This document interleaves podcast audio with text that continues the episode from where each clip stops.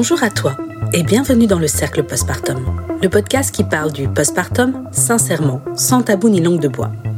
Je suis Anne-Charlotte Schmidt, sage-femme depuis 15 ans et très très bientôt maman de trois enfants. Nous voici aujourd'hui dans un nouvel épisode, inédit de la saison 4 du Cercle Postpartum. Cette semaine, je me suis entretenue avec Simona, la pédiatre derrière le compte Insta Famille et une histoire. Simona dispense des conseils pédiatriques et des tips pratiques pour plus de sérénité en famille. Elle soutient les parents en difficulté. Elle est également l'autrice du livre J'étais un parent parfait avant d'avoir des enfants.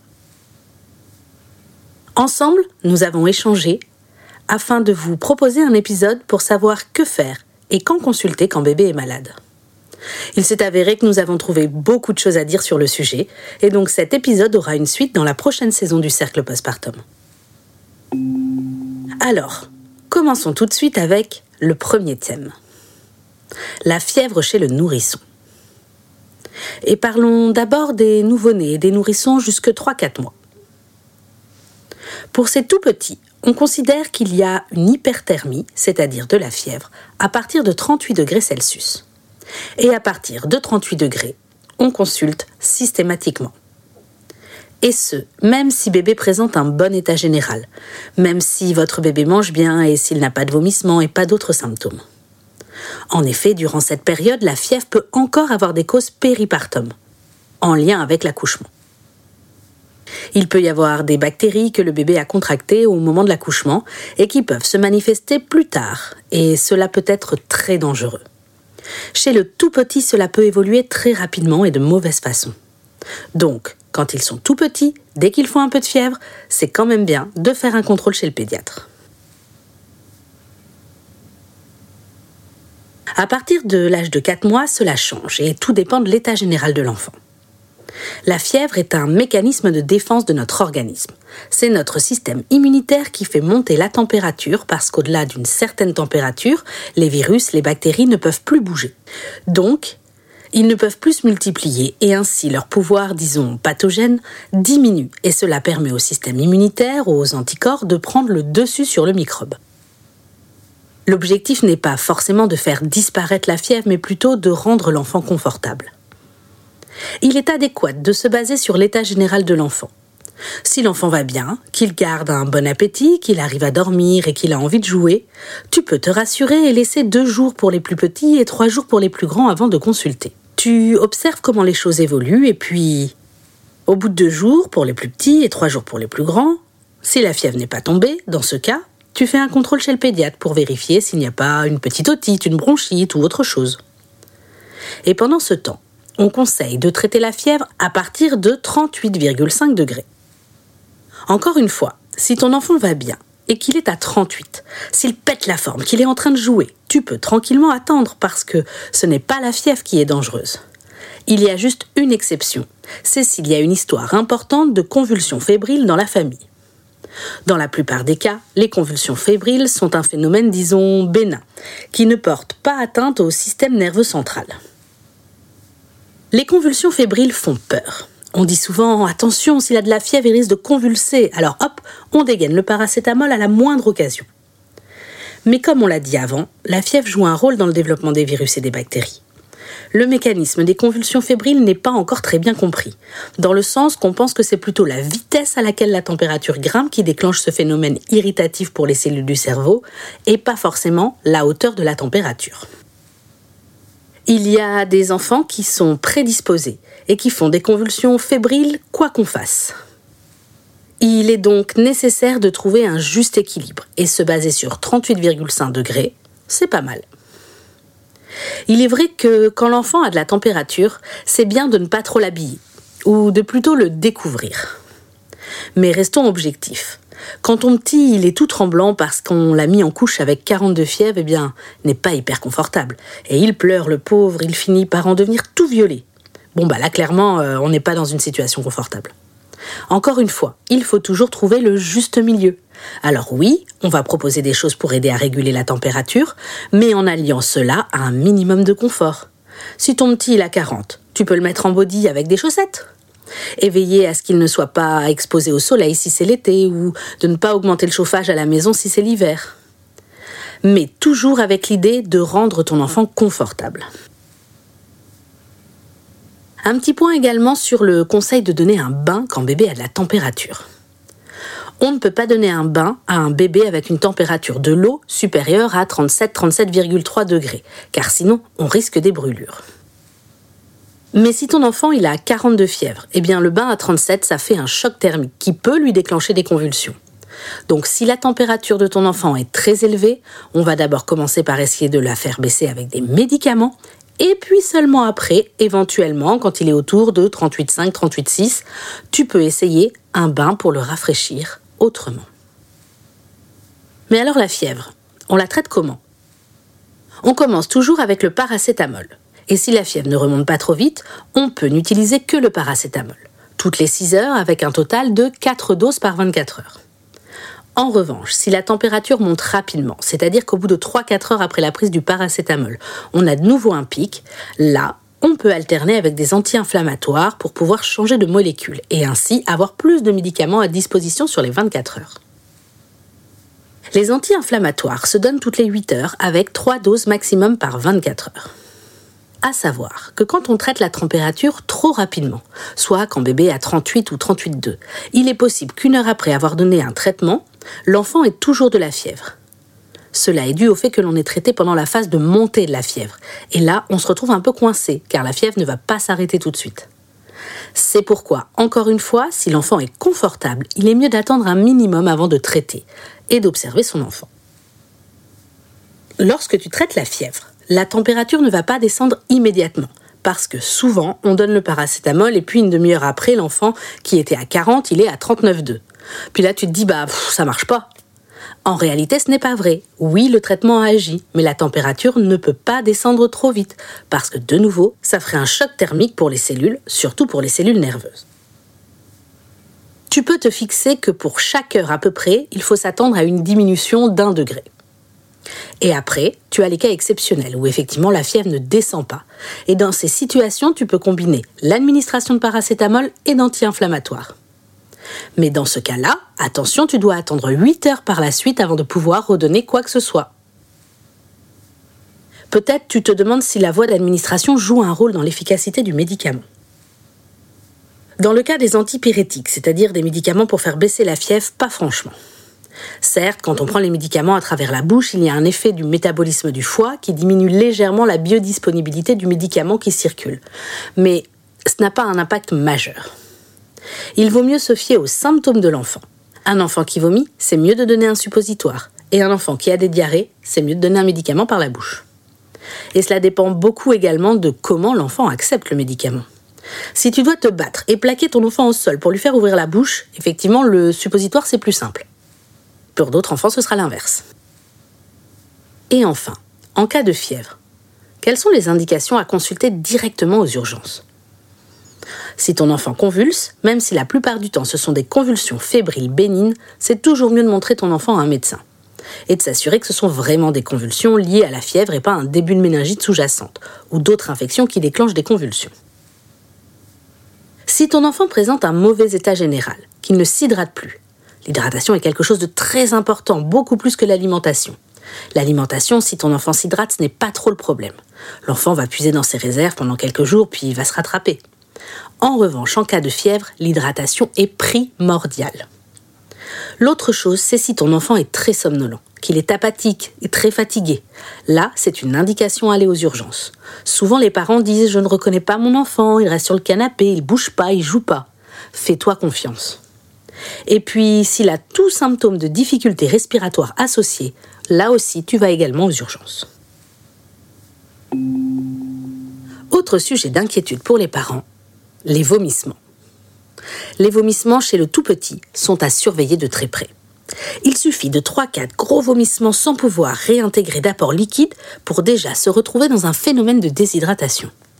Si ton enfant commence à vomir, mais qu'il arrive à prendre le sein ou le biberon, alors tu peux te laisser du temps et observer ce qui se passe. En revanche, s'il commence à vomir deux ou trois fois et qu'il a de la peine à se nourrir, à ce moment-là, ça vaut la peine de consulter. Pour les vomissements, plus que pour les diarrhées, chez le tout petit, il faut être vigilant et ne pas hésiter à consulter son pédiatre ou son médecin en moindre doute. Pour la diarrhée, c'est un peu différent. Si bébé continue de s'alimenter, on va pouvoir compenser les pertes. Donc c'est moins urgent et moins risqué. On peut par exemple, quand bébé présente beaucoup d'épisodes durant la journée, compenser avec 20 ml de lait tout simplement à chaque épisode de diarrhée. Pour les plus grands qui supportent en général moins bien le lait, avec les diarrhées, ça peut être tout simplement un peu d'eau sucrée pour réintégrer des liquides. Il est conseillé de fractionner les boissons et de donner de toutes petites quantités les 24 premières heures, mais ce, de manière très régulière, toutes les 5 à 10 minutes. On peut le faire à la seringue pour les tout petits et puis pour les plus grands, des petites gorgées, que ce soit au biberon ou au verre. On a observé que l'estomac au cours d'une gastro-entérite supporte mieux les liquides froids que les liquides à température ambiante. Donc mettre par exemple une bouteille d'eau au frigo une dizaine, de, une dizaine, quinzaine de minutes avant de proposer à l'enfant permet de mieux tolérer la boisson. Si l'enfant vomit en plus des diarrhées, c'est très intéressant de sucrer les boissons. Parce que quand on vomit plusieurs fois et qu'on ne s'alimente pas, on va être en hypoglycémie. Et pour avoir de l'énergie, on va puiser dans ses graisses. Mais cela va avoir pour effet de produire des corps cétoniques, ce qu'on appelle l'acétone. Ça donne souvent cette odeur bizarre dans la bouche. Et ce mécanisme induit des vomissements, donc on rentre dans un cercle vicieux. Pour éviter cela, on donne à boire de l'eau ou du thé sucré. Ça aide à diminuer cet effet. Ton médecin t'a peut-être déjà prescrit de la solution de réhydratation pour les cas de vomissement et de diarrhée. Le problème, c'est que souvent, bah, l'enfant refuse de le boire. Alors s'il la prend, c'est parfait, car c'est exactement le bon équilibre entre le sucre et le sel, et c'est ce dont ton enfant a besoin. Mais s'il refuse de la boire car le goût n'est franchement pas terrible, dans ce cas, il faut être pragmatique et se rabattre sur de l'eau sucrée simplement. Pour être efficace, il faut de bonnes stratégies. En cas de vomissement ou de diarrhée, si ton enfant a moins d'un an, on consulte rapidement. Pour les plus d'un an, si tu arrives à équilibrer en le faisant bien boire, alors tu peux te laisser un peu de temps et observer. Mais tu observes quoi? Les signes qui peuvent donner des indices de déshydratation, c'est-à-dire si l'enfant a des couches qui sont sèches, ou pour les plus grands si l'enfant ne va pas faire pipi. Mais également s'il pleure sans larmes, s'il a les lèvres sèches et la langue blanchâtre. Un signe qu'on a dans les états de déshydratation plus importants, c'est le pli de la peau au niveau du ventre qui reste collé. Ou alors chez les garçons, les testicules qui sont toutes fripées. Dans tous ces cas-là, tu consultes. Si c'est vraiment le début, que ton enfant a commencé à vomir depuis 24 heures, avec un bon état général, tu peux consulter ton pédiatre. Dans les cas les plus sévères, où les vomissements ne s'arrêtent pas et que ton enfant vomit toutes les demi-heures sans retenir la moindre gorgée, qu'il est vite fatigué, qu'il s'endort très rapidement, alors c'est mieux d'aller directement aux urgences. De première intention, autre que l'eau sucrée, tu peux aussi donner un suppositoire de Vogalène par exemple, pour essayer de freiner un peu les nausées, et des probiotiques pour aider un peu la flore intestinale en cas de diarrhée importante. Note que parfois ton enfant peut présenter des combinaisons de virus. Une grosse fièvre et par-dessus des vomissements, une diarrhée et encore une respiration sifflante. Dans ces cas-là, ça vaut la peine déjà de faire un point avant de commencer à faire sa petite euh, popote et sa petite cuisine d'automédication à la maison. Il est parfois difficile de faire la part des choses entre les symptômes. Allez, dans la continuité, ou plutôt à l'opposé, nous allons maintenant aborder le dernier sujet de cet épisode, la constipation. La première des choses qui est méconnue est que souvent la constipation chez le tout petit commence avec le démarrage de la diversification alimentaire et l'introduction des aliments solides. Tout à coup, on passe d'une alimentation exclusivement lactée, qui n'a pas de fibres, à une alimentation qui est très riche en fruits et légumes et qui contient donc énormément de fibres. Alors, on a tous en tête euh, l'idée que les fibres sont très bien pour favoriser, faciliter le transit intestinal, ce qui est vrai. Mais les fibres, il faut les hydrater pour qu'elles aient un effet laxatif. Et le problème, c'est que, comme dans un premier temps, les bébés ne mangent pas du tout salé et que les apports en lait sont assez importantes, ils ne prennent pas forcément la quantité d'eau suffisante pour hydrater les fibres qu'ils intègrent avec l'alimentation diversifiée. Et la conséquence, c'est la constipation. Plutôt que d'avoir immédiatement le réflexe d'augmenter les fibres avec un petit cocktail kiwi pruneau, en voulant aider, en réalité tu vas juste aggraver la situation. Pense plutôt à augmenter les liquides pour réhydrater ces fibres que le bébé prend déjà. Quand l'enfant grandit, sur 10, vous en avez facilement 8 qui ne mangent pas équilibré, avec une faible consommation de fruits et de légumes, simplement parce qu'ils préfèrent bien souvent les féculents. Et cela ne sert à rien de dire aux parents, euh, bah, faut qu'ils mangent des fruits et des légumes, hein. Bah oui, beaucoup savent que c'est un enfer pour en faire manger parfois. Du coup, l'idée, c'est toujours d'augmenter l'hydratation, parce que souvent, ça joue un vrai rôle dans le problème. Ensuite, le mouvement est très important. Et oui, ce n'est pas pour rien qu'on a fait le fameux slogan Manger, bouger. Il est vrai que l'on observe de plus en plus d'enfants, des tout petits, qui passent de plus en plus de temps devant les écrans. La constipation devient un phénomène de plus en plus important, et c'est lié. Et oui, la sédentarité, l'excès de poids et la constipation, ça va ensemble. Le mouvement, le fait de bouger, de se dépenser, ça facilite la mobilité intestinale et donc ça aide à lutter contre la constipation. Mais bon, maintenant, qu'est-ce que l'on peut faire si son enfant est constipé? Alors, pour les traitements, essayez d'éviter au maximum les suppositoires de glycérine, les micro-lavements, enfin tout ce qui se passe par, passe par l'anus. Et plutôt, utilisez des choses qui passent par la bouche, parce que ça, c'est la voie naturelle pour stimuler le mouvement de l'intestin. Le risque en utilisant régulièrement et de façon répétée des suppositoires ou des micro-lavements, c'est que l'intestin devienne encore plus paresseux et qu'il n'accepte de se vider seulement qu'avec cette stimulation locale.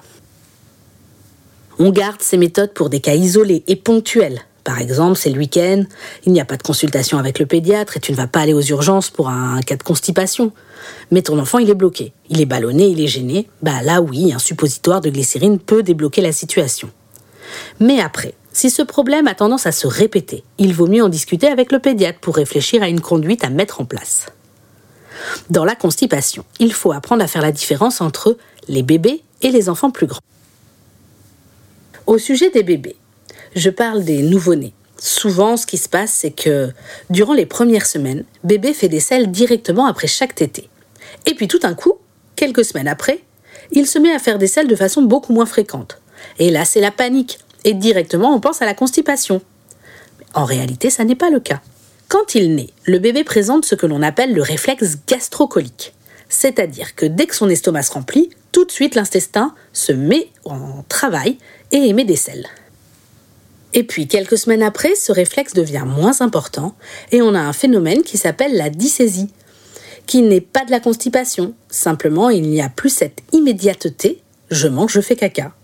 Et d'ailleurs, quand les selles sortent, même tous les 2-3 jours, elles ne sont pas dures. Elles sont liquides comme avant, quand il avait des selles 4 fois par jour. Ce n'est donc pas une constipation. Il n'y a pas besoin de traitement. Et même si des fois tu vois ton bébé pousser, il devient tout rouge, il stortit, cela est dû au fait que ce sont des sensations qu'il ne connaît pas. Il essaye un peu de comprendre ce qui se passe et son premier réflexe, c'est de pousser. Comme quand il doit émettre un gaz. Ce n'est pas dangereux, il n'y a pas besoin de traiter. Petit à petit, après les 2-3 premiers mois, le rythme reprend et puis l'enfant se remet dans un transit plus classique. Lorsqu'un bébé passe du lait maternel à un lait industriel, son intestin doit s'y habituer. Si les selles sont juste plus rares mais que bébé n'a pas de difficulté à les expulser et que les selles ne sont pas dures, un peu type crotte de chèvre, eh bien il faut juste attendre. En revanche, ce dont il faut faire attention, c'est la préparation des biberons. Souvent, les parents ne savent pas qu'il faut bien mettre la mesurette rase, c'est-à-dire que pour chaque mesurette, il faut racler le bord avec un couteau. Si les mesurettes sont trop chargées, trop remplies, alors il n'y a pas un bon équilibre entre la quantité d'eau et de poudre de lait, et cela peut faciliter la constipation. Et du coup, chez les bébés qui ont tendance à être constipés, attention, je parle des bébés en bonne santé avec une belle prise de poids et sans problème d'alimentation. Alors, on peut augmenter de 10 ml le volume d'eau du biberon. Cela apportera plus d'hydratation. Je te conseille cependant d'en parler à ton pédiatre d'abord. En effet, jouer avec le dosage de la poudre du biberon peut avoir une vraie conséquence sur la quantité de calories reçues par le bébé. Ce n'est donc pas un jeu. En ce qui concerne l'ajout d'eau départ dans le biberon, cette pratique est assez controversée. En effet, l'eau départ est riche en magnésium et ce n'est pas adapté aux besoins du bébé. On entend souvent que la constipation, c'est moins de 3 selles par semaine et ce, 3 semaines de suite. Comme toujours, on se méfie des moyennes. Certains enfants seront très confortables avec 3 selles par semaine et d'autres ne le seront pas du tout. Un enfant qui devient constipé, c'est un enfant qui va à la selle beaucoup moins souvent qu'avant, avec des selles plus volumineuses et plus dures qu'au préalable, mais également des selles qui sont plus difficiles à évacuer. Si tu as le moindre doute, bah tu demandes conseil à ton médecin. Bah voilà, on a fait le tour pour ce premier épisode sur euh, les petits tracas que peuvent avoir nos enfants. J'espère que tu as trouvé un éclairage et des informations avec cet épisode. Je te remercie pour ton écoute. Si cet épisode t'a plu et que tu as envie de faire un petit geste pour, euh, pour moi et pour ce podcast, alors je t'invite à prendre un petit temps pour laisser 5 étoiles et un commentaire sur ta plateforme d'écoute. Ça permet d'offrir de la visibilité au podcast et ça m'encourage dans mon travail. N'oublie pas de t'abonner au cercle sur ta plateforme d'écoute afin de ne rater aucun épisode. Et pour des infos complémentaires et des conseils, tu peux suivre le cercle postpartum sur Instagram, sur Facebook et LinkedIn. Puis tu peux en parler autour de toi. Je remercie encore une fois Simona, la pédiatre qui tient le compte Insta Famille et une histoire pour notre entretien très intéressant, qui m'aura servi pour l'écriture de cet épisode. À la compo musicale, on retrouve Guillaume Coindé. Je suis Anne-Charlotte Schmitt, j'écris, j'enregistre et je réalise ce podcast. Je te dis à la semaine prochaine et bon postpartum à toi